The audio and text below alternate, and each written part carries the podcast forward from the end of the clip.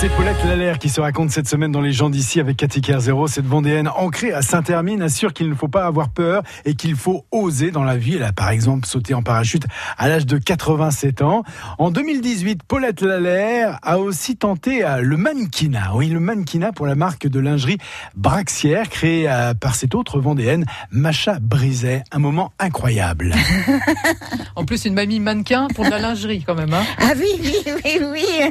Ben oui, quand tu m'as demandé, j'ai dit mais oui, pourquoi pas.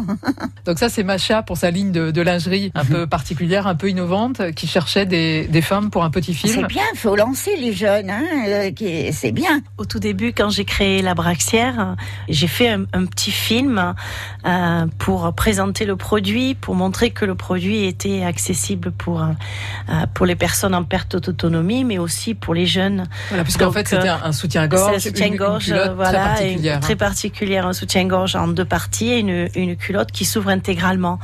Donc euh, j'ai demandé à, des amis, j'ai dit écoutez, moi je cherche trois générations pour faire un petit film pour mettre en crowdfunding. J'avais fait ça sur Ulule.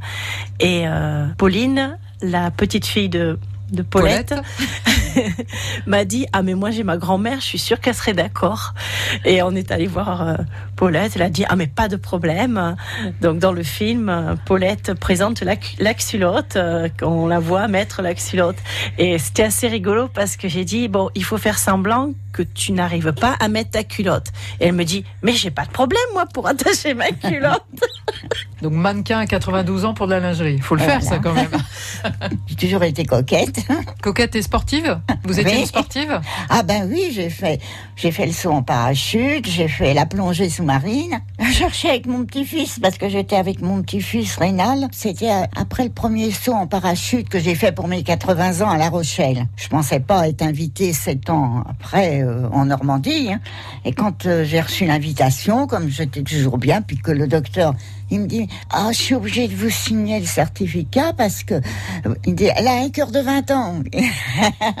Alors j'ai sauté, j'avais 87 ans et demi.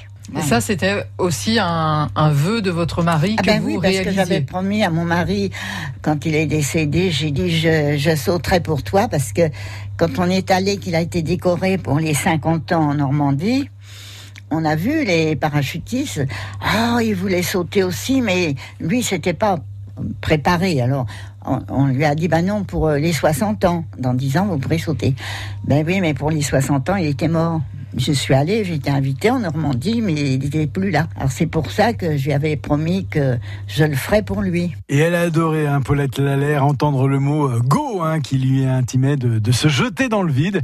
Elle a aussi aimé s'initier entre ces deux sauts en parachute à la plongée, un bouteille, s'il vous plaît, euh, dans la piscine de Chaland. Si vous voulez réécouter ce portrait hein, de Paulette Lallaire, eh bien, vous pouvez le podcaster sur le site francebleu.fr. Dans quelques minutes, on va découvrir notre territoire. C'est Xavier Simon qui nous rejoint avec ses indices sonores.